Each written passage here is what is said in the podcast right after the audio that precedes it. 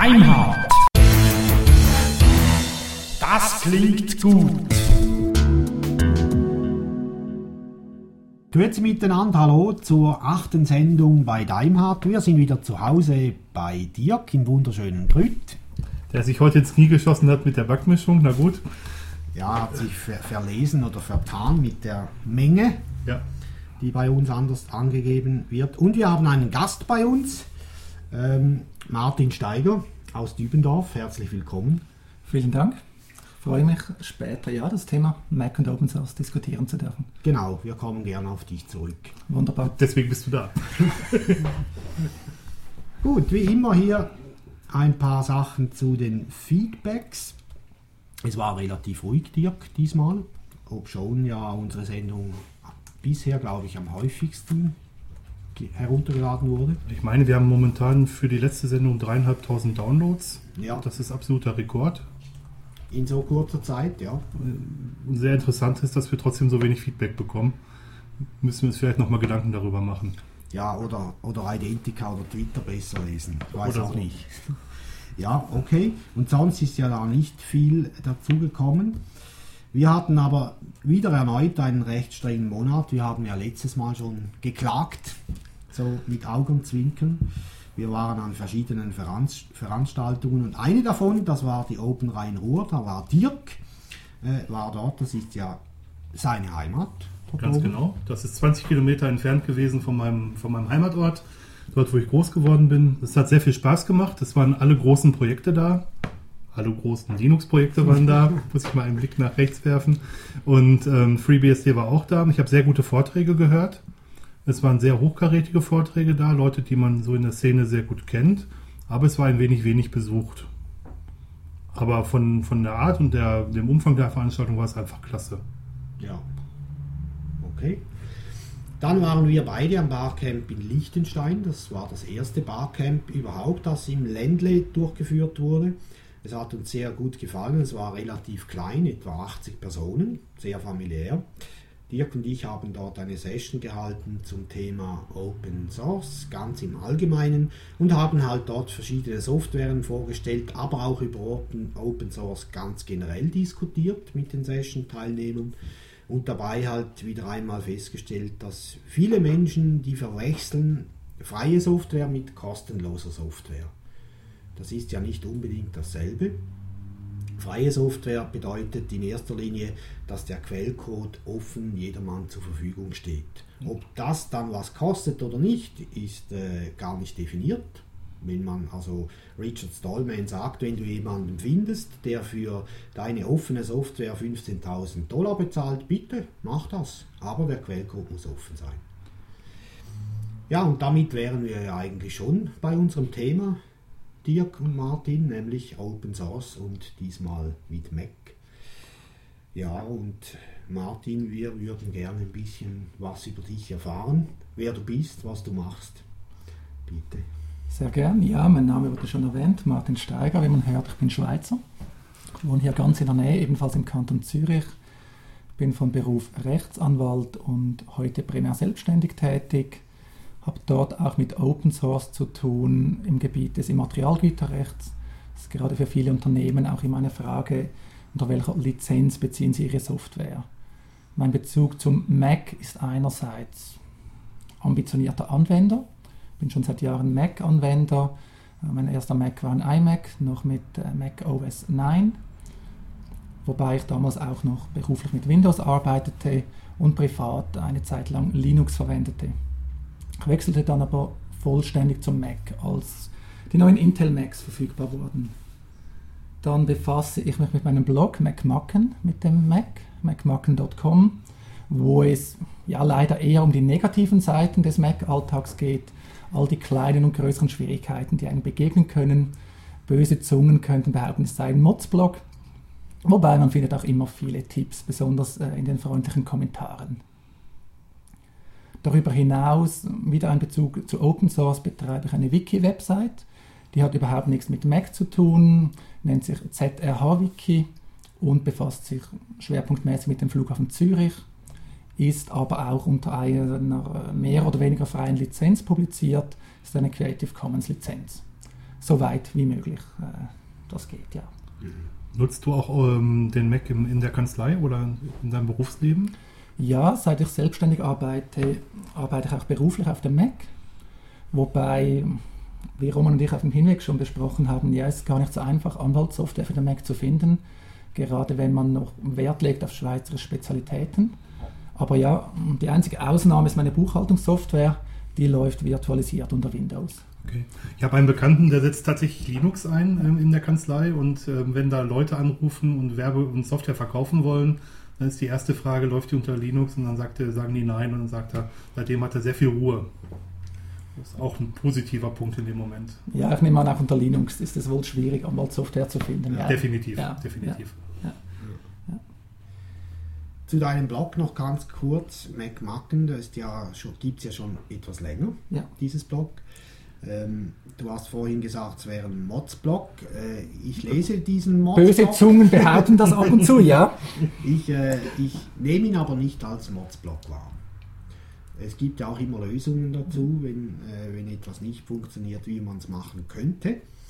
Ähm, also es ist nicht so, dass jetzt äh, Martin unsere Hörer von seinem Blog wegscheuchen, ich weiß das hochdeutsche Wort nicht, wegscheuchen will, äh, vertreiben, vertreiben will, ja, äh, sondern eigentlich möchtest du sie ja zu dir holen, nehme ich mal an. Klar, ja, Leser sind jederzeit willkommen. Gerade Okay. auch Anwender, die nicht täglich mit dem Mac zu tun haben. Die bringen jeweils interessante Perspektiven ein. Und klar, in meinem Blog geht es primär darum, was ich bei meiner alltäglichen Arbeit als lästig empfinde. Die Fehler, die ich beschreibe, sind manchmal sehr selten. Manchmal treten sie nur bei mir auf. Andere sind wiederum sehr häufig, aber grundsätzlich ist es meine persönliche Perspektive. Das Ziel ist nicht, möglichst viele äh, Fehler bei Apple zu finden oder Apple-Fanboys zu beleidigen, auch wenn das zwangsläufig ab und zu äh, notwendig ist, ja. Das wäre vielleicht mal eine Lücke, das auch für Linux zu tun. Da sind auch sehr viele Fanboys und Fangirls unterwegs, die jede Kritik direkt als persönlichen Angriff werten.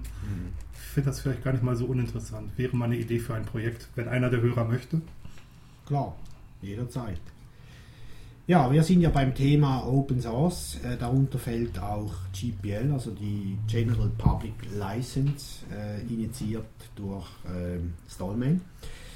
Äh, diese Lizenz gibt es ja mittlerweile in drei Hauptästen und da gibt es jeweils Unteräste dazu. Ganz grundsätzlich, Martin, GPL-lizenzierte Software gibt es die beim Mac?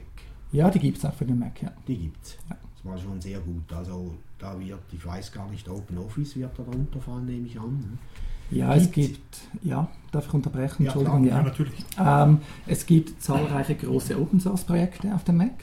In meiner eigenen Arbeit ist OpenOffice sehr wichtig, unter, wobei das steht nicht unter GPL, sondern unter Lesser GPL. Mhm. Ähm, es gibt dann noch die Mac-Variante, die Mac-optimierte Variante NeoOffice. Ja, lebt die immer noch. Die lebt noch und ist unter GPL lizenziert. Ja. Dann in meiner täglichen Arbeit sehr wichtig äh, Firefox. Plus auch viele weiteren äh, großen Open Source Projekte. Dirk hat mich auf einige aufmerksam gemacht. Habe die auch wieder mal ausprobiert. Äh, GIMP zum Beispiel gibt es für den Mac, Inkscape, äh, Scribus. Wobei die sind leider normalerweise nicht in einer Mac-optimierten Version verfügbar, sondern nur über X11. Also man, äh, ja, man merkt dann ziemlich gut, dass es nicht für den Mac gebaut wurde. Es läuft zwar, aber für einen Mac-User wirkt es abschreckend. Äh, NeoOffice ist das immer noch, läuft das immer noch nur unter X11 oder wurde das geändert mittlerweile? Nein, gerade NeoOffice äh, ist schon lange nativ auf dem Mac verfügbar. Okay. Ähm, was du vermutlich meinst, ist das eigentliche OpenOffice, das Original, könnte man Ja. sagen. Das gibt es seit, schätzen wir ein bis zwei Jahren unter äh, der Mac-Benutzeroberfläche Aqua. Ah, dann war OpenOffice damals unter X11. Ja, genau, das Okay. war jahrelang nur Ja. so verfügbar und NeoOffice war der Versuch von ehemaligen Sun-Entwicklern, das OpenOffice auf den Mac zu bringen, mit einigen Optimierungen, wobei sie zur Darstellung der Benutzeroberfläche Java verwenden. Was auch häufig wieder zu Missverständnissen Anlass gibt. Ich habe auch schon dazu geblockt über gängige Missverständnisse über NeoOffice. Ähm, denn bloß weil Java zum Teil verwendet wird, ist es äh, nicht per se langsamer etc. Und Ja, die Situation heute in Bezug auf OpenOffice ist, es gibt das native OpenOffice, natürlich mit den Ressourcen von Sun dahinter. Auf der anderen Seite NeoOffice mit im Wesentlichen zwei Hauptentwicklern, die jeweils nach dem Erscheinen von neuen OpenOffice-Versionen einige Zeit abwarten, dann die stabilen Änderungen übernehmen und ihre eigene Version herausgeben. Dadurch, dass es lediglich zwei Entwickler sind und die Community viel kleiner ist, haben sie ein Problem mit der Finanzierbarkeit. Deshalb gibt es seit einiger Zeit die Regelung, dass man den Support für NeoOffice nur noch bekommt, wenn man spendet. Okay. Ich bin zum Beispiel Spender, ich spende regelmäßig für NeoOffice, dafür habe ich direkten Zugang zum Support, direkt zum Entwickler. Okay. Finde ich fair. Ja, habe ich jetzt auch so noch nie gehört, aber. Ich weiß auch nicht, ob es funktioniert. Seit etwa einem halben Jahr wird das durchgesetzt. Vorher war es so, dass man als Spender die neuen Versionen früher bekam. Mhm. Die kompilierten Versionen. Das habe ich auch in Erinnerung, ja. der Quelltext ist frei verfügbar. Okay. Aber für die meisten Anwender ist das keine Option, sich ein Office-Paket äh, selbst zu kompilieren. Mhm. Allein schon wegen dem Zeitaufwand. Mhm. Das dauert doch ziemlich lang. Mhm. Ja. Mhm. Äh, MySQL hat es ja früher nicht anders gemacht. Die haben die Software frei herausgegeben, haben den Quelltext veröffentlicht und haben für Support Geld genommen. Ja. Wenn das jetzt sogar gegen Spende geht, finde ich das sogar eigentlich noch ein bisschen schöner, wenn ich ehrlich bin. Ja, und für mich als Anwender ist es sehr komfortabel. Klar, man spendet, es summiert sich mit der Zeit, aber der Support ist exzellent und hochkompetent naturgemäß. Großartig. Der einzige Nachteil ist, dass häufig auf Fehler in OpenOffice verwiesen werden muss. Denn OpenOffice für den Mac funktioniert zwar, nun auch die native Benutzeroberfläche, aber ja, man merkt, dass es keine Mac-Anwendung ist. Mhm. Das merkt man in vielen Kleinigkeiten. Mhm. Es ist nicht so schlimm wie Anwendungen, die nur unter X11 laufen, was an eine Zumutung grenzt für den normalen Mac-Anwender, aber man merkt es halt. Okay. Äh, zu, eine Frage zu den äh, Spenden jetzt, Martin. Ist da vorgegeben, wie hoch die ist, oder kann man da einfach x-beliebig einen Beitrag spenden? Nee, es ist vorgegeben. Ich kenne den Grenzwert im Moment nicht genau, aber man muss innerhalb eines Jahres so und so viel gespendet haben. Okay. Wir sagen, die Höhe liegt irgendwo bei schätzungsweise 30 Euro. Ja. Das kann man auf den NeoOffice-Seiten in Erfahrung bringen. Und was auch nett ist, im Forum bekommt man dann Sterne. Je mehr man gespendet hat, desto mehr Sterne gibt es. Das ist dann auch ein gewisser Anreiz, ja. Und davon unbenommen ist ja, dass man Support durch die Community bekommt. Genau, Oder? ja, ja, ja. Wobei eben bei NeoOffice ist die Community halt eher klein. Hm? Okay. Ähm, also sagen wir so, wenn es ins NeoOffice-Forum geht, dann einerseits, wenn man nicht spendet, steht nur ein Teil der Foren offen. Okay. Und ja, weil halt ein Großteil der Foren sind Support-Foren, wo die Entwickler antworten. Okay. Hingegen bei OpenOffice, geht man dort ins Forum, ist die äh, Wahrscheinlichkeit höher, dass man eine Antwort bekommt. Es ist halt meistens nicht von einem Entwickler. Mhm. Okay. Und ob das langfristig funktioniert, ist schwierig zu sagen. Ja. Versuch ist es wert, auf jeden Fall. Ja. ja, und die beiden Entwickler, die leben ja davon, die hatten wohl fast keine andere Wahl, ja. ja. Okay. Ja, gut. Holt uns immer wieder rein. Ist so. Das ist wahr, ja. Ja. Ja, wir haben ja im Vorfeld, äh, Martin und Dirk, äh, die Frage gestellt unseren Hörern und äh, auch du deinen Lesern, was würdet ihr gerne hören wollen, wenn Martin dann bei uns ist? Und da mal zu beginnen, Daniel Stoni hat sich da ziemlich ausgelassen mit einem Beitrag, in dem er eigentlich mal, äh, ja, wie Daniel, äh, ja wie Daniel halt ist, er hat mal seine Kanonen aufgefahren und hat mal gegen Mac geschossen. Dani ist ja ein Verfechter von Linux, speziell auch von Ubuntu, ist auch sehr aktiv. Und er ist ein lieber Kerl, also er ist nicht nur Kanonier, sondern auch ein lieber Kerl. Aber er hat da doch ziemlich äh, hart geschossen äh, gegen Mac, auch gegen Applikationen. Wir haben das Thema ganz vorher ganz kurz angesprochen. Äh, Angriffe auf Mac ist natürlich keine Angriffe auf, auf deine oder auf irgendeine Person. Ja, klar. Äh, aber trotzdem hier die Frage, wie gehst du mit solchen Angriffen um, wenn sie jetzt beispielsweise auf deinem Blog so erschienen wären? Hm, ich finde es interessant, mehrheitlich, ja. Okay? Manche Beiträge lasse ich einfach stehen. Ja.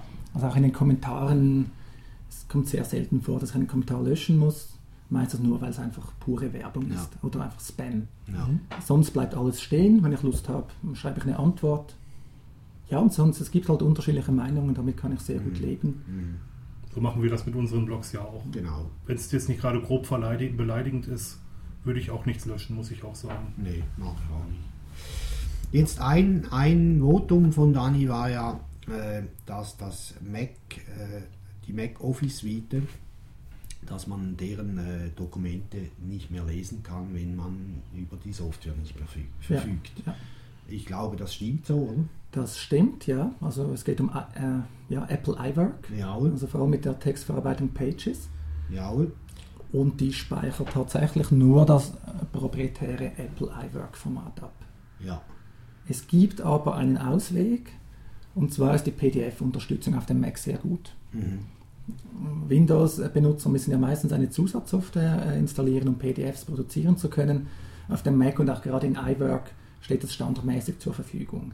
Insofern ist die Problematik etwas entschärft, solange es nur um die passive Nutzung von solchen Dokumenten geht. Für die Zusammenarbeit steht man vor einem Problem. Oder man muss auf Microsoft-Formate ausweichen. Das wird unterstützt von iWork, wie immer, plus minus, ja. Wobei, äh, da gibt es schon Probleme zwischen Microsoft Word-Versionen zum Beispiel. Mhm. Aber es stimmt, es wird kein offenes Format unterstützt, was mich auch erstaunt, denn zum Beispiel der Mac OS X eigene Texteditor, TextEdit, unterstützt offene Formate. Auch witzig. Kannst du vielleicht ein bisschen was zur Geschichte von, von, von ähm, Apples Mac OS sagen? So ähm, im Laufe der Jahre. Die haben sich ja vor einigen Jahren entschieden, ähm, komplett umzustellen auf ein Unix-basiertes System, welches auch noch rudimentär, rudimentär unter dem Mac vorhanden ist. Und ähm, wie denn so der Weg dahin war? Ja, genau. Man kann mal ganz am Anfang beginnen. Apple wurde 1976 gegründet. Man kennt diese legendären Geräte, Apple II und so weiter. Und natürlich entstand schon bald das Bedürfnis nach einem Betriebssystem. Halbwegs legendär ist noch Lisa. Das war ähm, das erste Betriebssystem, das erste Homecomputer-Betriebssystem mit einer grafischen Benutzeroberfläche, konnte sich aber nie durchsetzen, war insgesamt zu teuer. Dann das eigentliche Mac OS gibt seit 1984 erschien die erste Version. Einige dürfen auch den legendären Werbespot kennen, der auch anspielt auf George Orwells 1984. Ähm, findet man bei YouTube, wenn man danach sucht. Ist noch spannend zu sehen, auch wenn man es vergleicht mit der heutigen Wahrnehmung von Apple. Denn damals war Apple ein Underdog, zumindest in der Werbung, und heute wird Apple häufig kritisiert, äh, zu wenig Freiheit zuzulassen. Ja. Also den Spot werden wir sicherlich in den ähm, Sendungsnotizen verlinken, sodass ihr euch den noch, noch in Ruhe angucken könnt. Ja, sehr gern. Auf jeden Fall schon kurz nach dem Erscheinen von Mac OS, also noch ohne das X, ohne die 10, äh, musste Steve Jobs Apple verlassen. Ähm, er wurde entlassen vom Management damals und er gründete dann ein eigenes Unternehmen, äh, das Unternehmen Next. Das stand irgendwie für, die, für der Next Big Thing, also er wollte eigentlich den Computer neu erfinden. Apple entwickelte sich in den folgenden Jahren weiter, sie erschienen immer neue Mac äh, OS-Versionen. Das ging bis zur letzten Version 9. Nun, im, ja, so Mitte der 90er Jahre hatte Apple zunehmend Probleme. Man hatte das Mac OS, das wurde ursprünglich für 68.000er Prozessoren von Motorola entwickelt. Später schloss sich dann äh, Apple der PowerPC-Initiative an, die auch von Motorola kam. Aber das System, es war ein Single-User-System und hatte zunehmend auch sichtbar Mühe mit der Konkurrenz, insbesondere dann natürlich Microsoft Windows mitzuhalten. Das kam ja dann Mitte der 90er Jahre, konnte sich Microsoft Windows definitiv etablieren als das grafische Betriebssystem auf dem Desktop. Nun ja, Apple versuchte dann die Situation zu retten und begann mit dem Copeland-Projekt. Ja, im Rahmen dieses Projektes sollte, es war irgendwie äh, schätzungsweise 1994 begann das, äh, sollte die Betriebssystemwelt neu erfunden werden. Wie es häufig ist, wenn man das völlig neu erfinden möchte, es wurde dann bald schon wieder eingestellt, 1996. Nun ja, es musste eine neue Lösung her.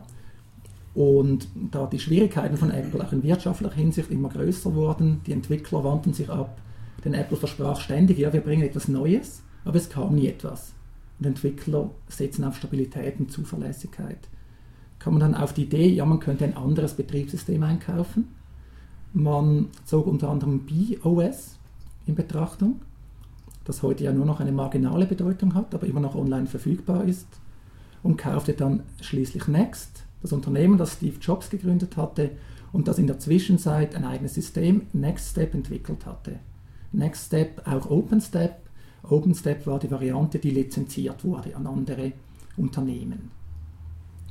Und das System hatte vor allem den Vorteil, das Betriebssystem, dass es auf unzähligen Plattformen lief.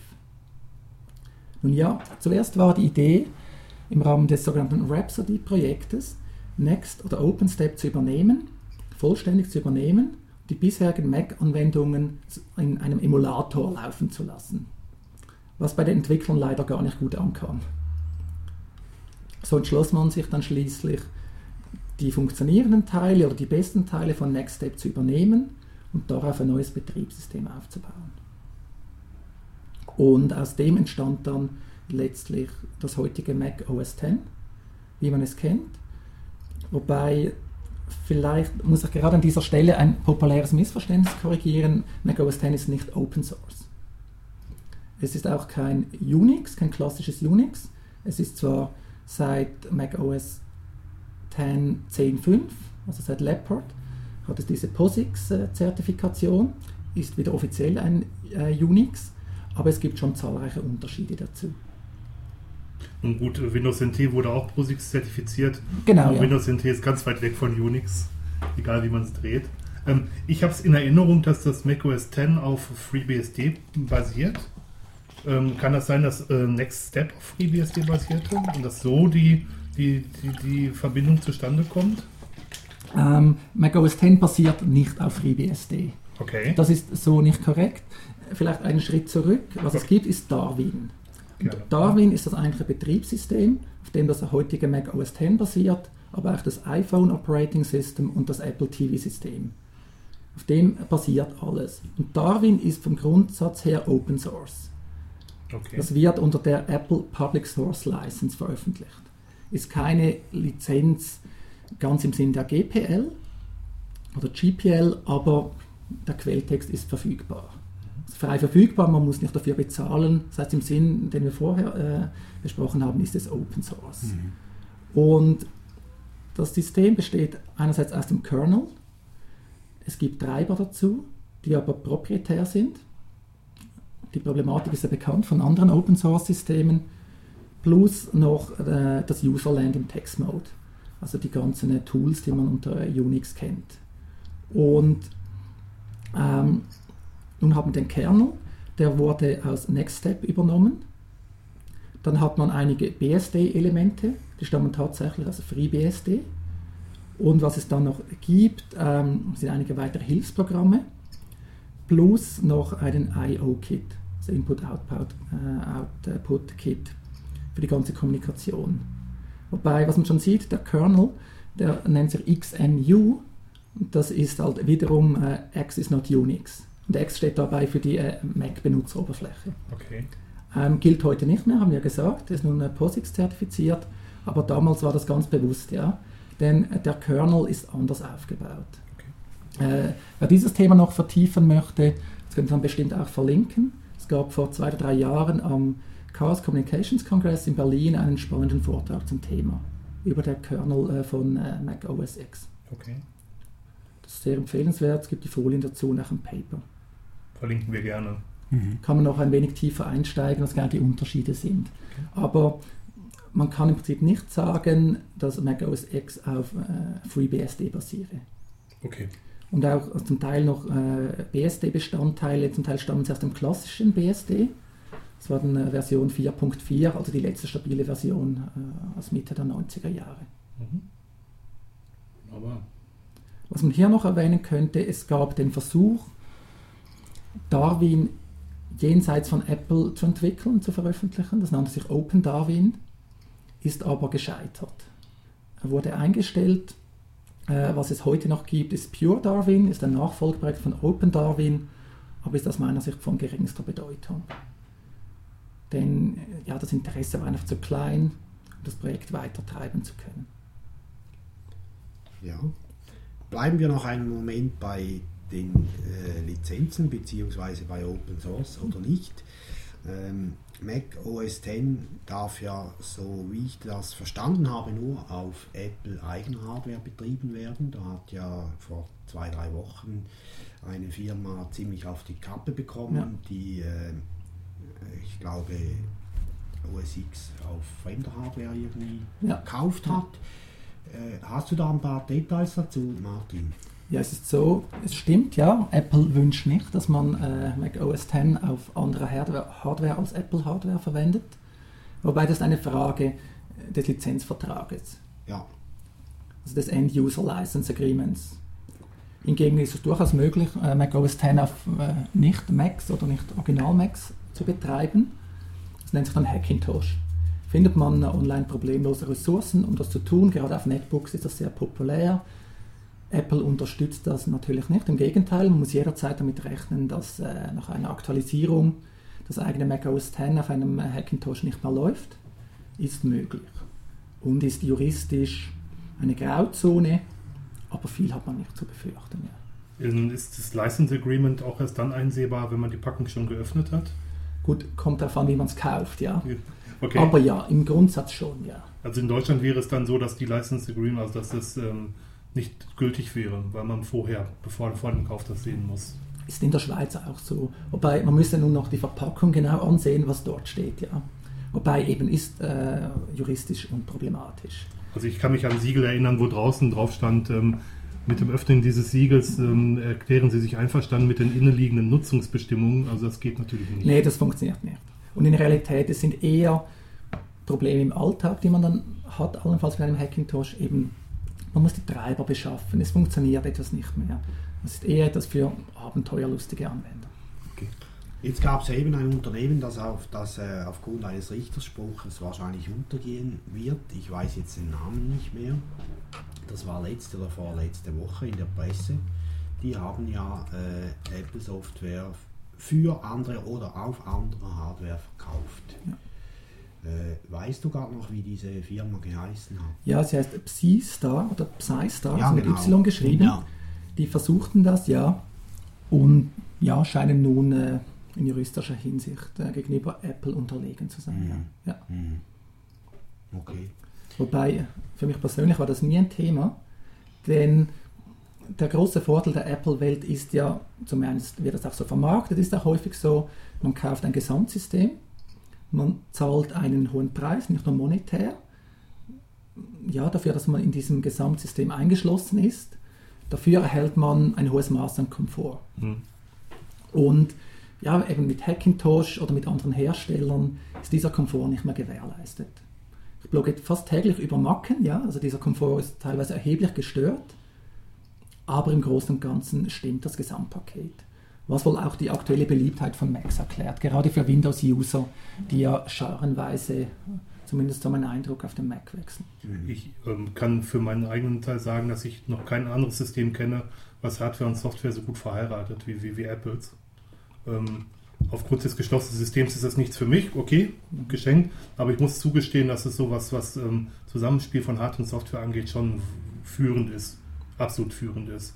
Und wenn man heute an die Universitäten geht, dann sieht man überwiegend Leute tatsächlich mittlerweile mit Linux und ähm, noch mehr mit Macs rumlaufen und das hat seinen Grund. Ja.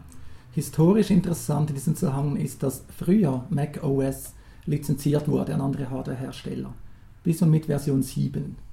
Wusste ich nicht. Erst als Steve Jobs wieder zurückkam, wurde das beendet. Und zwar ganz elegant, ja, sich von Apple mit dem Sprung auf Version 8. Mac OS 8 war ursprünglich nur gedacht, ja, um Mac OS 7 zu verbessern, aber die Lizenzverträge, die lauteten alle auf Version 7. Und nun mit Version 8, ja, erloschen die automatisch. Was in diesem Zusammenhang auch noch spannend ist, alle Mac-Versionen von Mac OS äh, 10 sind nach Großkatzen, also nach großen Raubtieren benannt. Snow Leopard und so weiter. Was auffällig ist, dass es damals einen Lizenznehmer gab in Großbritannien, der seine eigenen Mac-Computer genau nach solchen Großkatzen benannte. Okay. Könnte sein, dass das die Inspiration war, ja. Eine andere These ist, dass es sich um äh, deutsche Panzer handelt, ja. Hat auch jemand herausgefunden, ja, dass es eine erstaunliche Übereinstimmung gibt, ja, mit Panzern und gepanzerten Fahrzeugen. In, der Schweiz kenne ich nur den Tiger. Leopard. Äh, Leopard, ja genau, Leopard, genau, der Tiger war, glaube ich, ein, ein gepanzertes Fahrzeug oder so. Der Tiger war ein Flugzeug, glaube ich. Ne? Das gibt es auch, ja. Wobei es gab auch ein gepanzertes Ja. Fahrzeug. Wobei eben bin ich kein Experte. Ich auch nicht. Da hatte ich mich raus. Ja, aber es ist historisch interessant, ja, dass es eine Lizenznehmer gab, der diese Bezeichnungen verwendete und nun werden sie äh, für Mac OS X verwendet. Ist ja auch ein schönes Bild, ne? Elegante Tiere, Ja, ja. sehr kräftig. Ja. Wobei das war nicht von Anfang an so. Die ersten Mac OS X Versionen, die erschienen noch nicht unter diesem Codename, sondern einfach unter Versionsbezeichnung. Ja. Mhm. Plus waren sie auch grässlich instabil und so weiter. Ich habe die Umstellung von macOS 9 auf macOS 10 mitbekommen. Da habe ich in einer ähm, Eventagentur gearbeitet, nein, gar nicht wahr, in einer Promotion-Agentur gearbeitet. Und die ganzen Designer, die auf Mac gearbeitet haben, die haben geflucht, weil Ja. all ihre Software nicht mehr so lief, wie sie laufen sollte. Ja. Aber man konnte halt nur noch Macs mit dem neuen Betriebssystem kaufen, von daher. Genau. Gab's Wobei die bisherige Software lief ja noch, ja. Das wäre dann. Aber auch äh, mehr schlecht als recht. Genau, leider. ja, ja. Wobei, also man muss sagen, auch heute, dann kam ja der Wandel auf die Intel-Prozessoren. Auch heute ist es so, man kann immer noch die PowerPC-Software laufen lassen, die wird emuliert. Zum Teil sogar spannend, die wird sehr effizient emuliert. Also die läuft dann wirklich schnell. Also wenn man früher gewohnt war, mit PowerPCs zu arbeiten, heute auf der Intel-Plattform sehr angenehm. Okay. Auch wenn vom Aussehen her teilweise gewöhnungsbedürftig, weil ja diese Anwendungen schon etwas älter sind. Ja, ich schlage vor, wir kommen nochmals zurück auf diese Anfragen, die wir auf dem Daimhardt-Blog äh, gehabt haben. Gern, ja. Martin, ich weiß nicht, hast du dir da ein oder zwei äh, rausgestrichen, Mhm. die dich äh, gepikst haben oder so? Ja. Äh, bitte, wenn du dazu etwas sagen Ein spannendes Thema sind Ja. ohne Zweifel die beiden Projekte Think und MacPorts, Ja, wo man Unix-Anwendungen, Open-Source-Anwendungen für den Mac beziehen kann. Beide Projekte bieten entsprechende Repositories an mhm. und auch äh, Package Management. Mhm. Also ähnlich wie man es äh, von Linux-Distributionen her kennt. Und da gab es auch Fragen in den Kommentaren. Eine häufige Frage ist auch, was ist besser, MacPorts oder Think? ja, Nun, im Prinzip muss das jeder selbst herausfinden. Ja, es gibt wie immer bei konkurrierenden Projekten gibt's äh, zahlreiche Meinungen. Ähm, beide bieten vom Grundsatz her das Gleiche an. Sie versuchen, Unix-Anwendungen auf den Mac zu bringen. Mit mehr oder weniger Komfort. Also man kann den Quelltext runterladen, äh, die Kompilation sollte funktionieren und so weiter und so fort. Vom Unterschied her, Think basiert auf Debian und MacPorts auf FreeBSD. Das ist mal ein Hauptunterschied. Auch vom ganzen Package Management. Paketmanager, weil FreeBSD ist meiner Meinung nach Ports, von daher passt das dann. Ja, genau, ja, genau, ja, ja. Dann, was es gibt, äh, die Benutzeroberflächen sind unterschiedlich. Von MacPorts gibt es Porticus. Das ist ein ziemlich modernes Programm, sieht auch ansprechend aus. Hingegen der Think Commander, der ist äh, vom Gefühl her uralt und äh, bietet entsprechend auch einige Probleme. Persönlich bevorzuge ich Think, denn ist für mich näher. Ich bin mich äh, eben auch von Ubuntu her bin ich mich an, äh, ja, an die Debian-Welt an sich gewöhnt. Es gibt zwar weniger Pakete, aber die, die es gibt, die werden aktiver gepflegt. Es sind nicht immer die allerneuesten, aber sie sind stabiler und zuverlässiger. Also auch beim Kompilieren habe ich deutlich weniger Probleme. Bei den Mac-Ports hingegen gibt es äh, die neueren Versionen. Wie gesagt, die Benutzeroberfläche ist überlegen, aber äh, ich hatte schon viel mehr Probleme damit. Aber es ist Geschmackssache. Was es nun noch ganz neu gibt, habe ich erst kurz ausprobiert, ist Homebrew. Das basiert auf Git und verspricht ebenfalls Unix-Software auf dem Mac zugänglich zu machen. Homebrew gibt es auch für mein Pumpfree, aber es ist ein anderes Homebrew. Ja, vermutlich ja. Aber ist auf Git-Basis, kann man sich auch ansehen. Ein Hauptvorteil ist, dass die entsprechenden Unix-Programme, die man sich so runterlädt, kompiliert und so weiter, die laufen völlig unabhängig vom übrigen System. Also die Interferenzen werden äh, minimiert. Plus, was auch ein häufiger Weg ist, dass man schaut, ob es schon ein Binary gibt äh, von einer äh, Unix-Software. wget zum Beispiel habe ich mir so runtergeladen. Mhm. Das stellte freundlicherweise ein Entwickler zur Verfügung. Da musste ich mich drum kümmern. Ich hätte jetzt wetten wollen, dass das dabei ist tatsächlich, aber gut. Nee, ist wahrscheinlich nicht dabei. Eben, ist, ähm, viele Unix-Tools sind dabei. Viele weitere erhält man, wenn man sich die Developer-Tools von Apple runterlädt. Die sind auch kostenlos. Ah, dann war das da vielleicht, ja. Äh, dort sind sie nicht dabei. Auch nicht. Auch nicht dabei, soviel ich weiß. aber äh, dort helfen noch viel mehr Unix-Tools. Und auch Entwicklungstools ist sehr attraktiv, auch für sonstige Hilfsarbeiten oder äh, ja, einfach wenn man Tools benötigt mit dem Mac mehr unternehmen möchte, als nur irgendwie Texte zu schreiben und im Internet zu surfen. Eben bis hin zur ganzen Entwicklung natürlich. Ja, recht spannend. Kannst du vielleicht noch ganz kurz so bei diesen Ports aufzählen äh, oder eine kurze, äh, ein kurzes Review machen, welche Software ich daraus ziehen kann? Also du sprichst von Unix-Software. Äh, was ist da drin? Äh, Gut, für mich war immer das größte Bedürfnis die kleinen Tools. Also eben äh, so. äh, dort rauszubeziehen. Im Prinzip gibt es alle großen Projekte, sind dort auch drin. Okay. Wobei das lohnt sich dann nicht, sagen wir, es sei denn, man möchte experimentieren, aber eben OpenOffice gibt es nativ. Wenn man irgendwie andere Projekte möchte, gibt es häufig Binaries. Also GIMP zum Beispiel kann man das Binary runterladen. Mhm. Ist nicht für den Mac optimiert, aber äh, man erspart sich die ganze Arbeit damit. Mhm. Also von dem her äh, möchte ich hier gar keine spezifischen Empfehlungen abgeben. Also gerade dem gewöhnlichen Anwender empfehle ich, einfach nach Binaries zu suchen, wenn er etwas benötigt, das es nicht in einer Mac-spezifischen Version gibt. Und wer ambitioniert ist, was auch viele eurer Zuhörer sein dürften, die schauen am besten mal vorbei bei Think oder MacPorts und browsen sich durch die Repositories und dürfen dann das Gewohnte finden, das sie kennen. GNU-PG ist ein Beispiel, Mhm. das man dann findet. Ja, das habe ich auch schon so bezogen. Mhm. Ja. Okay. Wir hatten ja auch viele äh, Anfragen auf ganz spezifische auf, auf Software und dann hat dann äh, Dirk mal Ja. Machtwort gesprochen.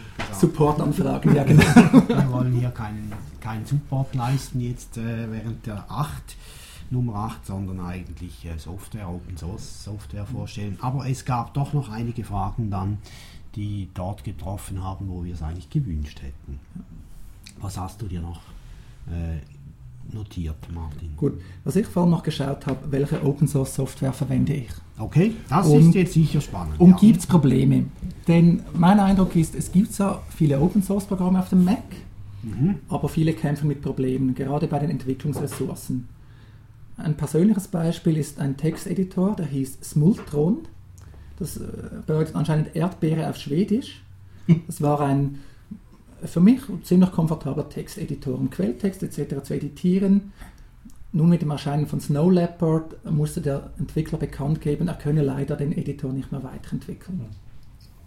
Und es gibt nur noch eine letzte Version, die läuft mit Snow Leopard, aber die Entwicklung wurde eingestellt.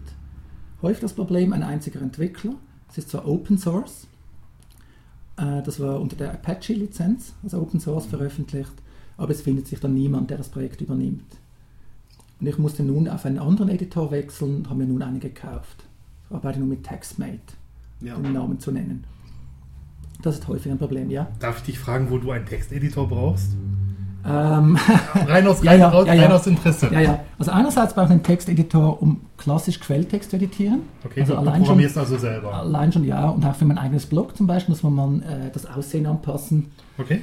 Ähm, in letzter Zeit wurde auch gerade das Aussehen von McMucken häufig kritisiert, ja. Es sei gar neu am WordPress-Standard. Aber wenn man sich primär auf die Inhalte konzentriert, ist mir das egal, muss ich sagen. Ja. Dafür hast du wahrscheinlich weniger Probleme bei Updates. Genau, ja, ja, ja. Und dann schreibe ich auch kleinere Texte im Texteditor. Okay. Also ich verwende dann nicht die Textverarbeitung. Wobei dafür taugt auch TextEdit, das standardmäßig auf dem Mac dabei ist, sehr gut. Weil wenn ich auf dem Mac gearbeitet habe, habe ich meistens den VI benutzt, weil ich den halt von anderen Unixen auch kenne. Aber ähm, der ist auch im Standard dabei, das weiß Mhm. Das ist ich. dabei, ja. Ja, Und ähm, gut, hat mich einfach interessiert. ja, ja genau. Was, was benutzt du noch? Gut, dann von den Anwendungen her, ähm, ein Blick in Stock, eben zeigt er, ich äh, habe Firefox am Laufen, ich verwende primär äh, Firefox, ist zwar für den Mac nicht allzu gut optimiert, ist auch deutlich langsamer als Safari, aber es gibt halt all die Erweiterungen, die es für Safari offiziell so gar nicht gibt. Das ist sehr komfortabel. Dann arbeite ich täglich mit NeoOffice und OpenOffice. Ähm, Mit, mit beiden wirklich? ich arbeite primär mit NeoOffice, Ja. aber ab und zu auch mit OpenOffice, denn NeoOffice und OpenOffice sind nicht zu 100% kompatibel. Okay. Ähm, sprich, wenn ich ein Dokument mit NeoOffice öffne und ich befürchte ein Problem oder sehe ein Problem, dann versuche ich es noch mit OpenOffice. Okay. Das gerade im Zusammenspiel mit Microsoft-Dokumenten liegt das daran, dass sie nicht genau den gleichen Quelltext verwenden, um die Dokumente zu konvertieren. Das kann Vor- und Nachteil sein. Ja. Plus NeoOffice ist eben sehr nahe am OpenOffice, wahrscheinlich zu 99,9% Quelltext und insofern verwende ich in NeoOffice auch OpenOffice-Erweiterungen, die Rechtschreibprüfung beispielsweise. Dann, was ein sehr wichtiges Programm ist, ist die MacTech-Distribution für LaTeX auf dem Mac. Ah, okay. Ja. Äh, ist die gängige Distribution, ist alles dabei, was man braucht. Das ist als Standardeditor ist TextShop dabei und äh, für die Literaturverwaltung BibDesk. Mhm. Natürlich Open Source von A bis Z. Ist über 1 GB groß, kann man sich äh, runterladen. Das hört sich an, als ob es so ähnlicher Umfang wäre wie TechLive bei, bei Linux. Ja, Ja. genau. Es wird eben wird vieles mitgeliefert, man ist auch flexibel, gibt auch unzählige Arten, um äh, LaTeX-Dokumente zu erzeugen, weil für mich tut es äh, die Standardkonfiguration. Aber es- ich finde es jetzt, jetzt schon faszinierend. Du benutzt ein OpenOffice, Ja. du benutzt ein NeoOffice Ja. und du benutzt Tech. Ja, Und alles hat Vor- und Nachteile. genau, ja. ja. Okay. Tech verwende ich zum Beispiel für längere Dokumente. absolut, gar keine Frage. Also zum Beispiel äh, Diplomarbeit war ein Thema natürlich. Hm? Ähm, so, hingegen, um mit anderen zusammenzuarbeiten, taugt es aus meiner Sicht nichts. Also wenn ich immer ein Tech-Dokument sende, dann stößt das in meiner Berufswelt auf Unverständnis. Das Ja? glaube ich gerne. Das glaube ich Ähm, gerne. Ja. Das sind solche Dinge, ja. Das wurde übrigens, excuse, es wurde auch erwähnt an der Ubucon. Da war ich ja bei äh, Dominik äh, Wagenführer an der, an der LaTeX-Session. Und äh, das hat er auch erzählt, dass es für Mac also praktisch alle Funktionen würden portiert sein, sind möglich auch unter Mac. Ja. Und wenn man unter, unter Linux alle Funktionen runterlädt, kommt man nahezu auch auf ein Giga. Nur macht das bei uns, glaube ich, niemand, aber äh, Ich habe jetzt drüber nachgedacht, weil es neulich ist eine neue Tech-Live-Version 2009 herausgekommen. Das ähm, ist ein größeres Update und in Ubuntu selber ist, glaube ich, 2007 enthalten. mhm. Und es soll schon einige neuere Funktionen geben, die es wert machen, zu aktualisieren. okay. Ähm, aber ich scheue mich im Moment vor dem Download tatsächlich. Das ist dann doch ein bisschen, obwohl es eigentlich blödsinnig ist. Aber es ist halt besser integriert, wenn es aus den Paketquellen kommt. Ja, also gerade für Mac-Anwender sehr interessant. Tech Live gibt es nun auch in 64-Bit neuerdings. Okay. Ja, das ist für mich auch interessant. Ist ein wenig schneller, aber ja, fällt im Alltag wohl noch nicht ins Gewicht. Aber es gibt es nun auch über MacText, kann man sich runterladen. Okay. Dann, ja, ich kann noch einige populäre Open-Source-Programme auf dem Mac äh, ja, erwähnen. Gerne, Äh, ja. sehr bekannt ist Audium für Instant Messaging. Mhm. Es ist ein Multi-Messenger mit allen möglichen Standards. Beginnt bei Jabber, ist die Unterstützung halbwegs akzeptabel, unterstützt auch ICQ, Facebook und und und. Java ist das Wichtigste. Absolut. Ja. Ähm, dann, ja, das ist gerade ein Negativbeispiel. GNU-PG äh, gibt es für den Mac, aber die Entwicklung harzt. Meistens sind die Versionen veraltet. GNU-PG in der 2er-Version gibt es, soviel ich weiß, noch nicht für den Mac. Was nicht in einer Binary-Version. Das ist für mich ein Grund, wieso ich PGP verwende, also die kommerzielle Variante. Wobei es dort echt einen Source-Code gibt, aber die Software ist kommerziell. Mhm. Darf ich dich da mal fragen, ob du das beruflich einsetzen kannst? Ja, das habe ich gerade erwähnt heute, ja. Denn ich habe äh, Roman schon gefragt, ob ihr noch meinen Key äh, signieren könnt. Denn äh, in meinem Berufsalltag ist das selten. Ja, verschlüsselte E-Mail wird fast nie verwendet. Mhm. Erstaunlicherweise, das Bedürfnis ist sehr klein. Aber neuerdings habe ich jemanden, äh, mit dem ich nun äh, E-Mail per PGP verschlüssele. Okay. Deshalb habe ich auch wieder einen Key erstellt. Ja, ich würde mir wünschen, dass die Institutionen das mittlerweile mitmachen, Ja. weil das wäre die wirklich gute Möglichkeit, gesichert Daten zu übertragen. Dann könnte man das Fax mal lang, langsam abstellen. ja klar, weil das ist ja sowieso ein Riesenwitz mit Ja. dem Fax. Ne? Mit dem Fax weiß ich nicht, habe ich die richtige Nummer erstens, zweitens, wer, wer nimmt das Fax aus dem Gerät? Welcher Inhalt war, nicht. ne? Was habe ich gefaxt und, und wer, wer fängt das allenfalls noch ab? Ja. Aber nach unser Gesetzgeber erlaubt das noch immer, beispielsweise Patientendaten per Fax zu übertragen. Aber wehe, du mailst das unverschlüsselt. Das erlaubt er nicht. Ja, hatten wir im Auto schon das Thema. Verrückt, oder? Das ist Ja. sehr Ja, ja. ver verrückt. Ja, ja. Noch ein anderes Beispiel, was Open Source eher schwer hat, um meine Passwörter zu speichern, verwende ich KeePassX. Ja. Äh, Gibt es auch für andere Plattformen. Und ich verwende es primär deswegen, ja, weil es auf allen Plattformen funktioniert. Hingegen auf dem Mac dominiert eine Anwendung namens OnePassword. Die kommt Mac-like daher, bietet iPhone-Unterstützung und und und, aber ist proprietär und eben läuft nicht auf allen Plattformen. Ja, da, da muss ich sagen, ich benutze auch KeePassX Ja. und für mich ist es tatsächlich entscheidend, gerade bei Verschlüsselung was mit Quelltexten zu verwenden. Genau, ja. Auch wenn ich die selber nicht lese, ich vertraue eher nicht, dass die Leute keine Hintertür eingebaut Die haben. Wahrscheinlichkeit ist höher, ja. Ja, und ich, auch wenn ich Quelltexte selber nicht lese, ähm, ich weiß, dass es Leute gibt, die das tun und da kann ich mir halbwegs sicher sein, halbwegs sicher sein, dass das halt ähm, alles seine Richtigkeit hat. Ja. Wobei KeePassX ist ja so eine typische Anwendung, wo man jetzt nach meinem Dafürhalten ganz deutlich sieht, äh, wo, wo die meisten Ressourcen hineingesteckt werden. Ne? Also KeePass ohne X gibt es ja auch Ja. für Windows und das ist die deutlich am weitesten äh, fortgeschrittene äh, Applikation überhaupt von diesen allen. Und unter Linux gibt es verschiedene Sachen nicht, die es beim Windows-Clienten gibt. Also beispielsweise Export der ganzen Datenbank kann ich unter Linux nur als Textfile exportieren, Ja. unverschlüsselt. Verstehe ich nicht. Ähm, und unter Windows gibt es da jetzt die Möglichkeiten. Bei Mac äh, weiß ich es nicht, ist zu lange her bei mir, als ich Mac benutzt habe. Aber ich mag mich erinnern, dass ich auch KeePassX eingesetzt habe. Weil es stimmt, auch auf dem Mac, die Benutzeroberfläche ist, naja, gewöhnungsbedürftig Klar, und auch der Funktionsumfang kann mit Windows nicht mithalten, aber es Mhm. genügt. ja. Aber es ist ein guter Grund für Open Source. Weil wenn du mal wirklich entscheiden solltest, dass du vom Mac die Schnauze voll hast, um es Ja. mal extrem zu sagen, und du willst wirklich zu den Redmondern wechseln oder zu Linux wechseln, du kannst deine Daten einfach mitnehmen. Das Ja. finde ich ein sehr guter Grund. Ja. Ja. Gut, dann weitere Open Source Software, die ich verwende für äh, IRC-Chat, verwende ich, äh, wie heißt das, Colloquy. Noch nie gehört. Ja, vermutlich habe ich es auch falsch ausgesprochen, also steht irgendwie für Konversation auf Englisch. Ähm, das ist ein tadelloses Programm, auch eine schöne Benutzeroberfläche. Dann weiteres, äh, was es gibt, was sehr wichtig ist, ist Perian. Das ist Open Source und ermöglicht auf dem Mac das Abspielen von allerlei Videoformaten mit QuickTime. Okay. Den QuickTime standardmäßig unterstützt nur eine begrenzte Zahl von Formaten. Mit Perian kann man dann so ziemlich alles Mögliche unterstützen. Da würde auch ein Videolan, also VLC, Genau, ja. eine Alternative sein. Das verwende ich auch, ja. ja. Mhm. Wobei auch dort äh, ja, die Mac-Anpassungen bestehen nur in Grenzen.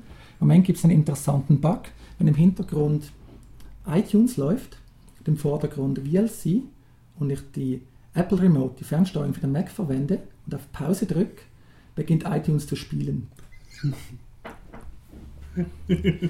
und wenn man dann wieder auf Play drückt für VLC, läuft es weiter im Hintergrund, ja. Auch nicht schlecht. Ja. Das ist dann etwas schwierig. Ja, ja. Ein häufiges Thema auf dem Mac ist TrueCrypt. Das gibt's. Äh, es unterstützt keine Systemverschlüsselung bislang. Man kann einfach einzelne Partitionen verschlüsseln. Verwende ich persönlich nicht. Denn darüber habe ich auch schon gebloggt. Das ist einer der kontroversesten äh, Blog-Einträge. Ich halte TrueCrypt nicht für vertrauenswürdig. Kommt zwar als Open Source daher, augenscheinlich, aber man hat keine Ahnung, wer das entwickelt. Und es gibt auch kein offenes äh, Repository. Es ist sehr schwierig, äh, dort zu sehen, was läuft. Okay. Äh, deshalb bin ich skeptisch gegenüber äh, TrueCrypt und verwende dort auch PGP. Ja gut, die kommerzielle Variante erlaubt ja auch Datenträger zu verschlüsseln, oder? Von PGP? Mhm. Ja, genau, ja, ja, Mhm. genau. Ja, ja. Wobei auch dort wieder ein Caveat, im Moment äh, gibt es erst eine Beta-Version für Snow Leopard, die das erlaubt. Und ich äh, verwende keine Beta-Systemverschlüsselung. Ja, nee, auch nicht, wenn du ähm, beruflich darauf angewiesen bist. Genau, ja. Aber ist natürlich auch wieder ein Problem, ja. Mhm. Also das heißt, die äh, Softwareversion des Betriebssystems ändert und dann hast du sehr wichtige Anwendungen, ja, bei denen muss man warten. Ich habe nun doch auf Snow Leopard aktualisiert und verwende verschlüsselte Disk Images für besonders äh, wichtige Daten, damit sie geschützt sind. Dann was häufig eine Frage ist, äh, wie virtualisiert man auf dem Mac, Windows? Es gibt VirtualBox auf dem Mac. Kann man nun diskutieren, ist es Open Source oder nicht? Ja, es gibt verschiedene Versionen, verschiedene Lizenzen. Wobei es ist kostenlos und funktioniert auch auf dem Mac. Es gibt auch eine Open Source Variante, die Genau, ja. keinen USB-Support hat, glaube ich. Ja, richtig. Genau, ja. Mhm. ja. Denn die Treiber sind wohl proprietär. Ja, an, genau. ja. Mhm. Wobei auch hier die kommerzielle Konkurrenz äh, von VMware, äh, das nennt sich VMware Fusion und Parallels Desktop, sind überlegen, muss man sagen, ja. Aber die Kosten, ja, alle ein bis zwei Jahre gibt es ein kostenpflichtiges Update. Sprich, ja, VirtualBox ist für die meisten wohl gut genug.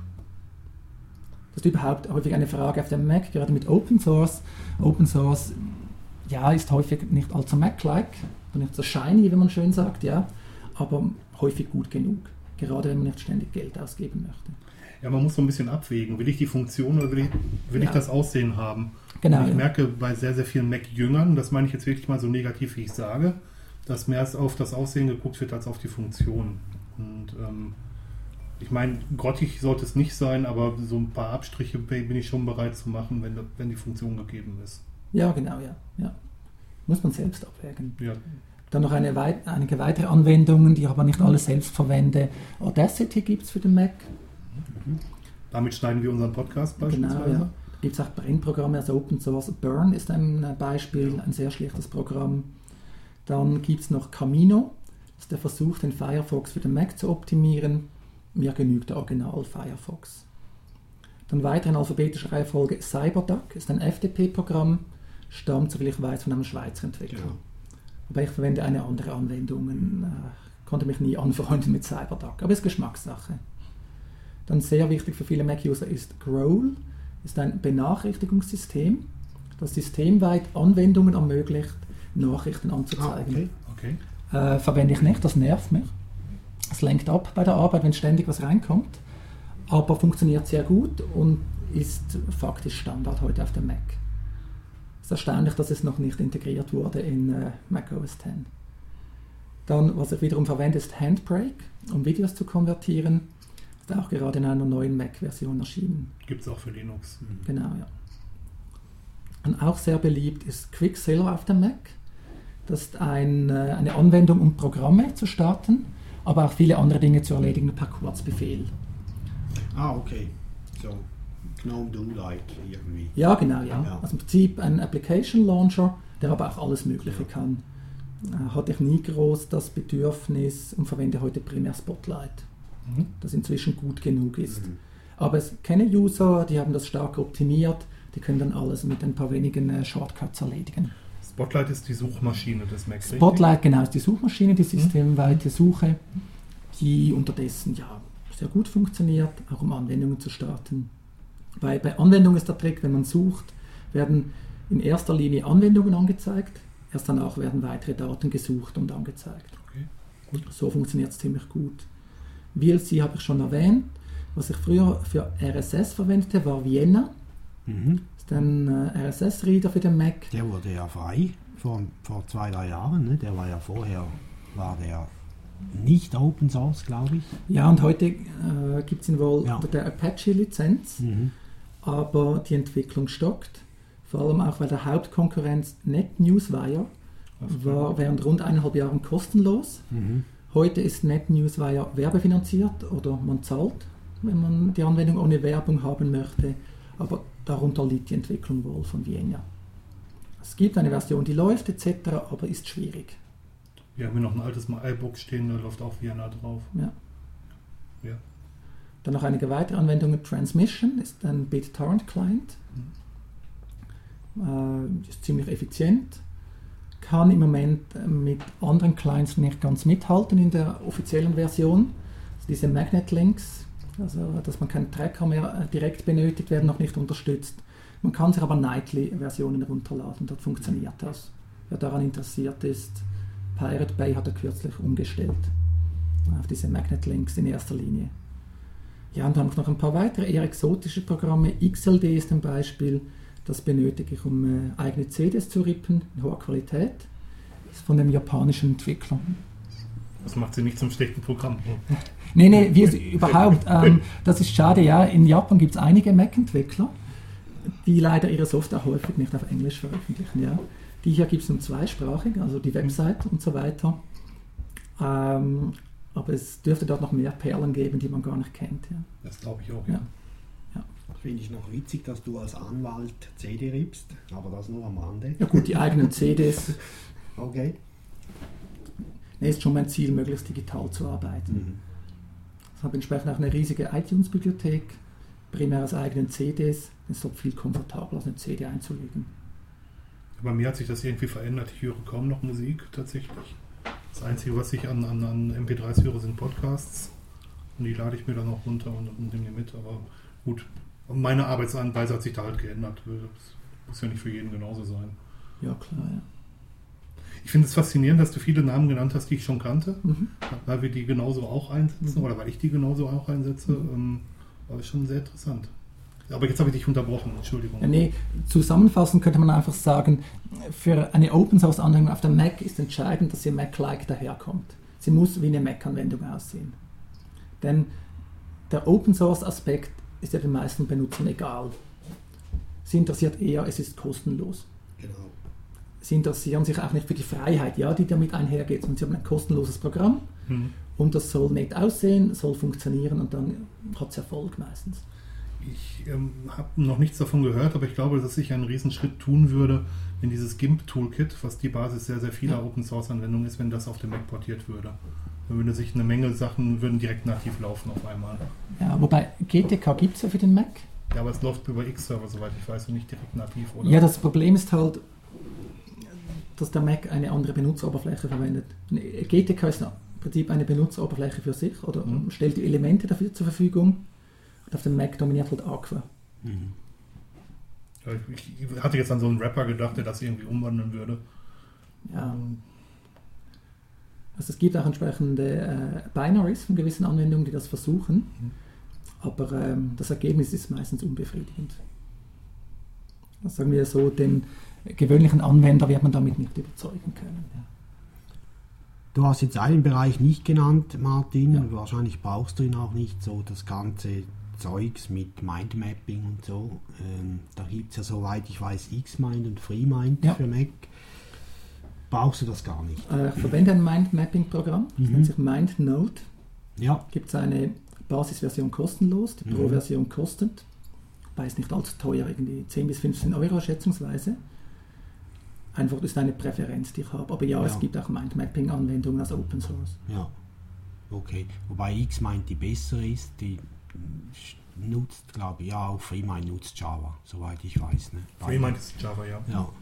Bei Xmind hat mich gestört, dass ich mich da anmelden musste, um es runterladen zu können. Brauchst du nicht, wenn du den Pfad weißt, zur, weil die sind ja auf, der, auf SourceForge sind die. Hm? Aber Aha, du musst okay. den direkten Pfad wissen, dann Okay, ja. brauchst du dich nicht anzumelden. Wobei du nachher keine, keine äh, Mindmaps teilen kannst, wenn du kein Login hast bei Xmind. Weil das ist ja der Sinn, dass du nachher dort. Das wäre dann sogar nochmal fremd gehostet, da habe ich sowieso Genau. nochmal zusätzlich Probleme mit. Ich weiß die. ja, wir haben jetzt immerhin mal unsere URL-Verkürzungsdienste entfremdhostet. Ja, das stimmt. Du musst mir deinen noch nennen, deine Domain. Vom, vom URL-Verkürzer t4g.ch. T4G. Ja. Ich wollte TG, das geht ja nicht bei uns. Wir sind noch nicht so weit wie die deutschen Und Kameraden. TG ist für den Kanton Thurgau Ja. reserviert. Ja. Und äh, dann habe ich halt gedacht, also Tour Vorgau. ja, genau. Ja. Ja. Und das war noch frei. Ich habe das große Problem, dass ich keine DE-Domains mal selber ähm, kaufen kann, weil ich dafür einen Admin-C in, in Deutschland haben müsste. Mhm. Das ist aber neu. Ne?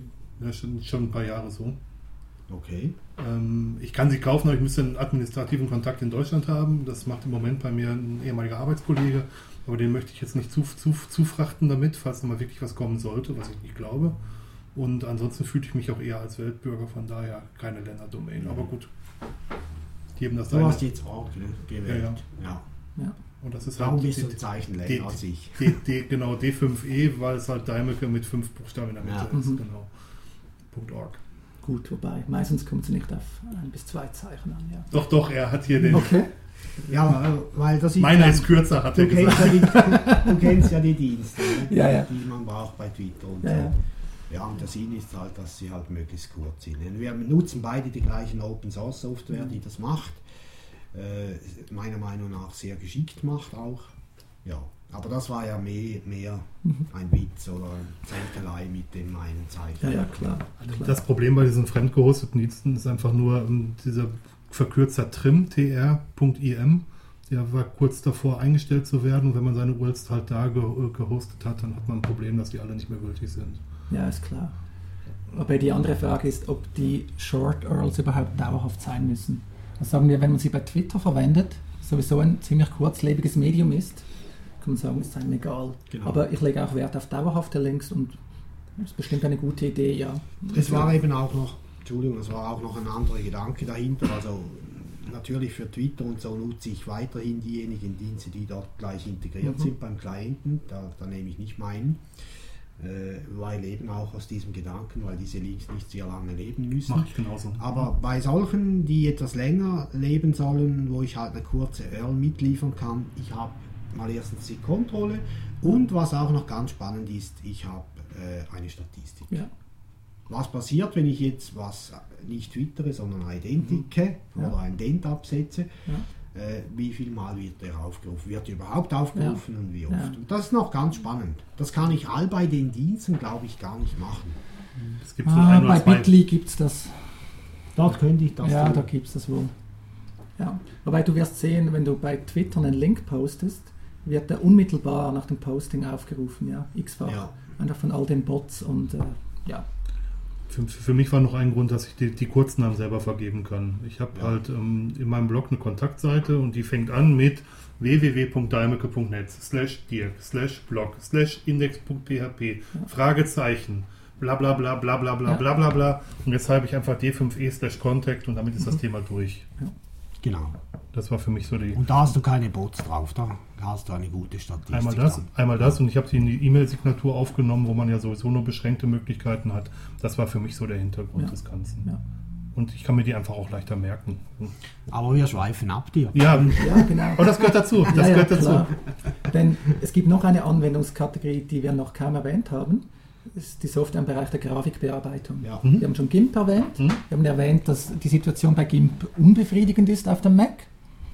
Und auch sonst gibt es kaum Open Source Grafikprogramme. Was es gibt, ist Seashore. Das ist eine GIMP-basierende Mac-Software zur Grafikbearbeitung, aber mit sehr einfachen Funktionen. Und bei GIMP selbst äh, sind Binaries verfügbar, bei den Mac-Ports findet man GIMP auch, aber eben es kommt noch nicht Mac-like daher. Deshalb sind die meisten Grafikprogramme auf dem Mac kommerziell, proprietär und so weiter. Die ganzen Adobes-Anwendungen Klar. gibt es natürlich auf dem Mac, wobei die bekunden auch zunehmend Mühe. Die gibt es noch nicht als 64-Bit, weil sie noch im alten Carbon-Framework programmiert sind.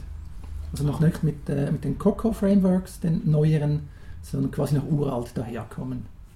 Darf ich dich fragen, was ist so mit Aqua, Cocoa und, und ähm, was war das dritte? Gut, äh, Aqua ist einfach die Mac-Benutzeroberfläche. Okay, das ist einfach die Oberfläche selber. Genau, ja. Und Coco und Carbon sind Frameworks, um zu programmieren. Okay, danke. Also langsam dreht sich da der, der Spieß, denke ich, bei gerade bei Adobe. Früher war ja Mac immer eigentlich die bevorzugte Plattform. Überhaupt generell von Adobe, bevor sie, bevor Adobe all das Zeug rundherum eingekauft hat und leider meinen wunderschönen äh, Dreamweaver auch mitgekauft habe. Ich ärgere mich bis heute.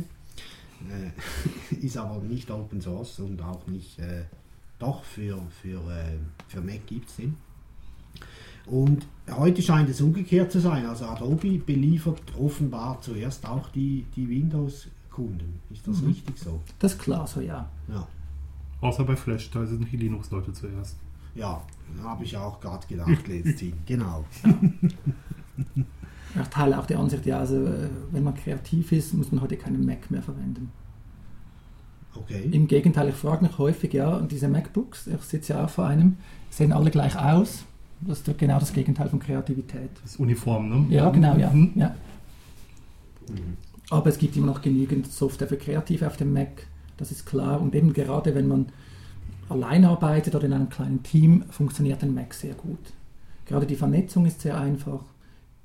Eben man hat auch Backup-Möglichkeiten. Time Machine ist äh, seit äh, Mac OS Leopard standardmäßig dabei und so weiter. Ja. Ist TCP einfach. IP, glaube ich, oder Apple Talk ist mehr oder weniger tot. Apple Talk ich. ist tot, ja. Ja, Ja, zum Glück.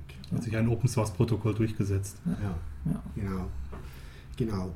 Ich würde noch ganz gerne ein bisschen abschweifen, natürlich bei Mac bleiben, aber ein wenig abschweifen. Du hast das ganz zu Beginn gesagt, Martin, äh, dass Mac auch mit der Zeit ein bisschen Probleme bekommen hat. Von überall her kommen Angriffe. Es wäre so ein geschlossenes System. Äh, Du hast das auch wunderschön beschrieben, die Vor- und Nachteile erwähnt. Mich interessiert hier aber eher so ein bisschen der äh, Charakter von der Community. Mhm. Wie wird das dort aufgenommen?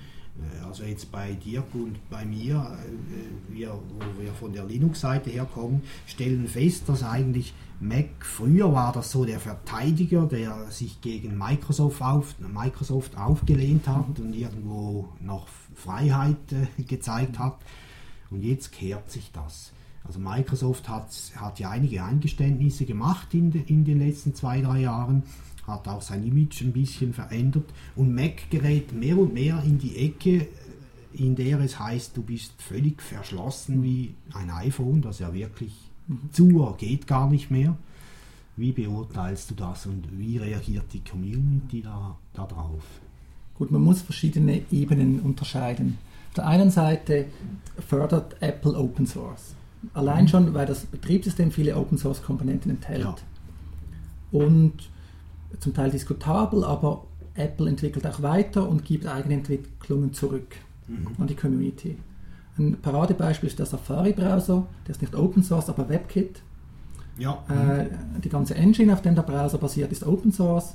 Das kam ja ursprünglich von KHTML, äh, ja, kam Von, KD, her. von KDE. hm? Genau, KDE und so weiter. Da gab es auch vor einigen Jahren Diskussionen, dass Apple zu wenig beitragen würde. Das hat sich dann wohl geändert und heute scheinen alle Beteiligten mehr oder weniger zufrieden zu sein. Und WebKit ist heute die Basis aller moderner Browser und wird nach wie vor von Apple gepflegt. Firefox wird auch drauf umstellen, steht wohl auch schon fest. Fraglich, aber ja. Es, Ich habe es irgendwo gelesen tatsächlich. Äh, es gibt diese Spekulationen, ja. Aber es ist natürlich schwierig, ja. Hm. Äh, das ist fast genauso schwierig wie Apple äh, den Umstieg von äh, dem gewöhnlichen OS, zuletzt OS 9, den Mac OS 10 zu bewerkstelligen hatte. Das ist ein, ein Beispiel, ja. Dann gibt es eine andere Ebene jenseits der Open Source, das ist der Komfort für die Benutzer. Meine Kalendersoftware zum Beispiel ist iCal, wird standardmäßig äh, mitgeliefert bei Mac OS X. Es gäbe Alternativen, auch Mozilla Sunbird wäre ein Thema, gibt es auch für den Mac, auch wenn dort die Entwicklung meiner Meinung nach ja, schneller vorangehen dürfte. Aber man hat halt den Komfort, denn wenn man iCal verwendet, arbeitet es gut mit den Aufgaben zusammen, die System intern vergeben werden, mit Mail arbeitet es gut zusammen, dem Adressbuch und und und. Der Funktionsumfang ist beschränkt, wie meistens auf dem Mac, aber gut genug. Das heißt, man ist sehr gut aufgehoben als Anwender. Es gibt zwar Grenzen, die ab und zu ärgern, aber ja. Möchte man mehr, hat man trotzdem die Freiheit. Man kann die ganzen Unix-Tools beziehen. Es gibt auch die ganzen Open-Source-Anwendungen, äh, die großen Klassiker, die wir erwähnt haben. Man ist also flexibel. Und was die Community betrifft, man sieht es ja also klassisch, äh, in dieser Hacker-Szene sieht man immer mehr Macs. Also wo man früher keinen einzigen Mac sah, sieht man heute fast nur noch Macs. Das liegt an dieser Flexibilität. Man hat einerseits zwar das stabile System, das funktioniert, man kann virtualisieren, wenn man möchte, man hat direkten Zugang auf ein Unix-System, man kann die Bash-Shell verwenden, wie gewohnt auf anderen Systemen. Von dem her hat man die Wahl. Und man kann selbst entscheiden, ob man sich einschließen lassen möchte oder nicht. Zum Beispiel ist für mich ein Grundsatz, ich versuche alle Daten als PDF zu speichern. Es gibt sehr viele Mac-Anwendungen, die speichern PDFs etc. in eigenen Datenbanken. Ist dann etwas komfortabler allenfalls, aber wenn man die Anwendung wechselt, steht man zum Teil vor einem Problem. Das heißt, man hat es als Benutzer selbst in der Hand, wie weit man gehen möchte. Was aber angenehm ist, dass auch die meisten Apple-Anwendungen bieten doch auch äh, Exportmöglichkeiten. Denn nach wie vor ist Apple natürlich im Vergleich zur Microsoft Windows-Welt ein kleiner Spieler auf dem Markt. Nach wie vor unter 10% Markteinteil. Sie sind kurz drumrum, ne? Also man sagt auch, ab 10% Wert wird Mac für Virenprogrammierer interessant. Ja, Das ist auch wieder ein Thema, ja. Ist schwierig zu sagen, ja, Ja. spekulativ. Absolut. Aber äh, also gerade von mir aus gesehen, ich verwende keine Antivirus-Software standardmäßig. Auf dem Mail-Server habe ich eine Antivirus-Software laufen, weil die meisten Viren kommen einfach per Mail rein. Und vieles andere ist Schadsoftware, die gezielt eingesetzt wird, aber dort ist meiner Meinung nach dann die Antivirus-Software häufig die größere Schadsoftware. Ja. Allein schon, weil alle Daten durchgehen und Antivirus-Software hat wie alle Software Bugs. Die können dann einfach ausgenutzt werden. Das könnte trügerische Sicherheit sein. ne? Ja, oder die ganzen Fehlalarme. Hört man ja häufig, ja. Systemkritische Dateien werden unter Windows als gefährlich erkannt und der User hat ein Problem. Genau. Wobei Sicherheit ist auch auf dem Mac ein Thema, gerade weil Apple Sicherheitslücken gerne verschläft, gerade in Open Source Komponenten. CAPS ist ein Beispiel, das Drucksystem, das wird verwendet unter Mac OS X. Wenn es dort eine Sicherheitslücke gibt, dann dauert es immer ziemlich lange im Vergleich zu anderen, sagen wir mal, Linux-Distributionen oder anderen Unix-Systemen, äh, bis ein Patch folgt. Was ziemlich faszinierend ist, weil ich meine, mich erinnern zu können, dass Apple Cups gekauft hat Ja, das stimmt. und Ja, unter eigener Obhut weiterentwickelt Mhm. und dass die Unix-Systeme diese Sicherheitslücken nicht haben. ja das, ist, stimmt. Ja. Das, ist, ja. wirk- das ja. ist wirklich so ein Ja. bisschen schizophren in dem Genau, Moment. ja, ja. Hm? Das ist so, ja. ja. Oder auch Java ist ein häufiges Beispiel. Java-Sicherheitslücken benötigen jeweils ihre Zeit, bis sie auf dem Mac behoben werden. Auch weil äh, Java äh, nach wie vor stark ins System integriert ist. Aber es dauert häufig zu lange. Plus-Benutzer sind häufig etwas gar sorglos. Ein Beispiel ist auch Safari in der Standardkonfiguration. Kennt er sichere Dateien, die nach dem Download automatisch geöffnet werden. PDF zum Beispiel etc. Was gefährlich sein kann, ja. Denn der User sollte sich darauf verlassen können, ja. Der Browser sagt ihm, dieser Dateityp ist sicher. Okay. Wohl auch aus diesem Grund äh, zählt mein Blog-Eintrag mit den grundlegenden Sicherheitstipps zu den beliebtesten. Der wird sehr häufig abgerufen. Weil es sind einfach sehr grundlegende Tipps wie äh, Firewall aktivieren, ein eigenes Passwort für die Keychain verwenden, solche Dinge. Okay, den verlinken wir auch. Ja, Aber, ähm. Ist für viele Benutzer offenbar hilfreich, ja, vom Ja. Feedback her. Ja. Okay, ich glaube, wir sind so durch mit den wichtigsten Sachen. Martin, hast du noch etwas, das du unbedingt ergänzen musst? Ja, ich möchte unbedingt sagen, ja, wer auf dem Mac arbeitet, soll bitte auch Open Source Software berücksichtigen. Genau. Und wenn einem eine Software nicht gefällt oder wenn man einen Fehler entdeckt, bei Open Source klassisch kann man Fehler melden. Entwickler sind immer froh. Es gibt äh, meistens ein Bug Reporting System oder ein Forum oder man schreibt eine Mail. So kann man selbst zu guter Software beitragen. In NeoOffice wurden bestimmt schon 20 Fehler behoben, die mir aufgefallen sind, die mich gestört haben. Und dann kam ein paar Tage später, gab es den Patch, den ich einspielen konnte. Okay, läuft gut, vielen Dank. Das ist für mich eine der großen Ja. Stärken von Open Source Software Genau. tatsächlich. Mhm. Ja. Dass man diese Software verwendet, ähm, wenn ein Entwickler zu Spenden aufruft, dass man sich überlegt, ja, soll man spenden? Ähm, denn, ja klar, einerseits äh, freie Open Source Software, aber eben äh, die Freiheit bezieht sich ja nicht primär aufs Geld. Klar, es, man muss es kostenlos beziehen können, aber die eigene Freiheit darf einem ja auch ein paar Franken oder Euro wert sein. Genau. Ich finde das auch gar nicht so wild. Wenn, wenn Leute es nicht können, ist es ja die eine Sache. Und wenn Leute, die es können, es nicht tun, finde ich, das ist, das Ja. spielt, ist, ist eine andere Liga wieder. Gebe ich dir völlig Ja. recht. Ja. Und die meisten Entwickler, äh, die bedanken sich ja persönlich mit einer Mail, wenn man spendet. Also ich habe noch nie, außer einmal jetzt, erlebt, äh, dass ich keine, also kein Feedback bekommen habe aufgrund von einer Spende. Ich spende kleine Beträge, aber dafür halt mehr nach Gießkannen-Prinzip an verschiedene äh, und mehr nach Lust und Laune. Also auch, ich bin auch darauf angewiesen, dass mich halt die Entwickler darauf aufmerksam machen. Man kann hier spenden, dann tue ich das auch. Und da kommt immer oder praktisch immer auch ein, ein Feedback, wo Ja. man auch merkt, die sind jetzt nicht unbedingt froh wegen diesen 30 Dollar oder was auch immer, sondern auch wegen der Aufmerksamkeit und so weiter. Noch ein Thema ist die Frage, ob man selbst für den Mac entwickeln soll. Mhm. Wer sich dafür interessiert, benötigt einen Mac. Daran führt kein Weg vorbei. Wobei ein Mac Mini genügt. Also das ist der Cube da, den man auf dem Tisch steht. Genau, ist der Preis wäre es Ja. der Mac, aber der Ja. genügt. Kann man eine eigene Tastatur, eigenen Bildschirm anschließen, kein Problem. Und die Tools, die man benötigt, Xcode, die Apple Developer Tools sind kostenlos verfügbar. Man muss sich zwar anmelden bei Apple mit einem Account, aber es ist gratis. Und man kann loslegen. Okay. Ist auch nicht wie bei iPhone, dass man sich zuerst bewerben muss als Entwickler und so weiter, sondern kann die Tools herunterladen und loslegen. Es gibt online auch viele Dokumentationen und die Community ist inzwischen ziemlich groß. Mhm. und findet auch Unterstützung. Super. Primär auf Englisch natürlich, wie immer bei der Entwicklung, wobei auch in Deutschland gibt es viele Mac-Entwicklung. Und natürlich dann auch die entwickelten Software unter äh, Open Source stellen. Wäre schön. Ja, Genau, ja. Ja. Gerade wenn man Software als Donationware oder Freeware publiziert, wieso nicht direkt Open Source? Genau. Und Möglichkeit zum Spenden geben, genau. Das Ja. finde ich halt, und da haben alle was von. Genau, ja. Gut. Super. Danke Martin, dass du da warst. Vielen Dank, Martin. Ja, danke euch. War Ich, super, äh, hat Spaß gemacht. Ich freue mich über Kommentare, ja. Ja, wir auch. Es wird bestimmt einige Berechtigungen geben, ja, oder andere Meinungen, aber wie gesagt, sind willkommen. Ja, Ähm, wenn ich Lust habe, antworte ich darauf. selbstverständlich. Du bist eingeladen dazu. Ja, und Dirk, wir haben noch einen kurzen Ausblick zu machen.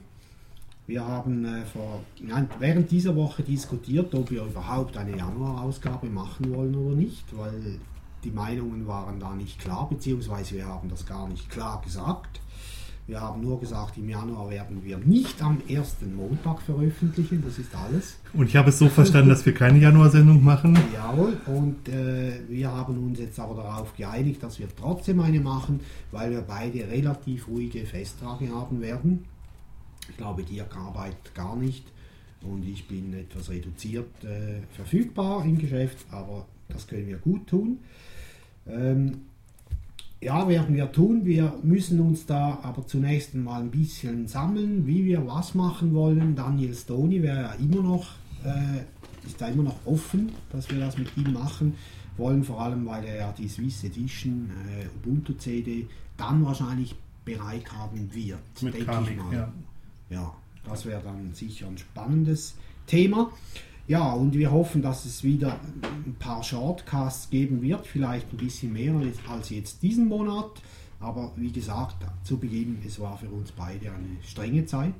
Nicht nur äh, in der Community, sondern auch Familie, Beruf und so weiter. Ja, und jetzt von meiner Seite her, nachher höre ich auf zu reden, noch ein Hinweis. Am 11. Dezember gibt es in Zürich-Wipkingen eine Key-Signing-Party. Da werde ich da sein und Roman wird auch da sein. Jawohl, und umso mehr Leute da sein werden, umso besser. Den Martin verhaften wir auch, der kommt dann auch. Ja, genau, Roman hat mich schon eingeladen, ja. Ja. Mal sehen. Ähm, ich war noch nie an einer, muss ich gestehen. Okay. Das heißt, ich war an einer, habe aber nicht teilgenommen. Das war an der UBUCON, die war ja innerhalb dieser Veranstaltung. Ich habe mich gestern mal ein bisschen schlau gemacht mit KAF und den Anwendungen, die es braucht.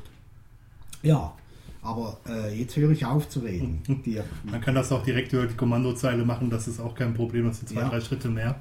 Ähm, ja, das ist wichtig. Also Verschlüsselung ist wichtig, um es mal einfach so zu sagen. Es ist leider so, dass noch viel zu wenig verschlüsselt wird und es ist viel schlimmer, es ist leider so, dass es im Moment noch echter Geek, echtes Geek-Zeug ist. Also es ist im Moment noch nicht massentauglich implementiert, muss ich mal ganz klar sagen.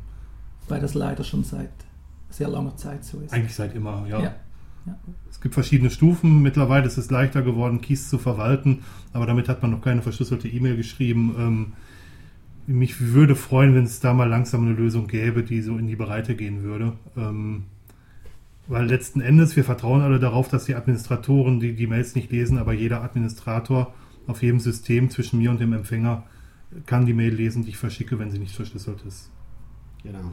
Das tun die meisten nicht, weil sie einem bestimmten Verhaltenskodex folgen. Aber es gibt natürlich auch da immer schwarze Schafe und die Frage ist, ob man das wirklich will. Okay, super. Ja, also wie gesagt, die Januarsendung dann am zweiten Montag im Januar. Lasst euch überraschen, die wird auf Also- jeden Fall im Januar kommen. Gut, also okay, ich habe nichts gesagt. Wenn du willst, kannst du es rausschneiden, Dirk. Hier wird, hier wird nicht geschnitten. Okay, ja, wir sind soweit oder wir sind fertig, Dirk. Dirk, danke für die Gastfreundschaft hier. Sehr gerne, danke Ja, fürs vielen Kommen. Dank. Sehr gerne. Und äh, ich hoffe, wir hören uns, sehen uns und lesen uns. Danke vielmals fürs Zuhören. Tschüss zusammen. Tschüss. Tschüss.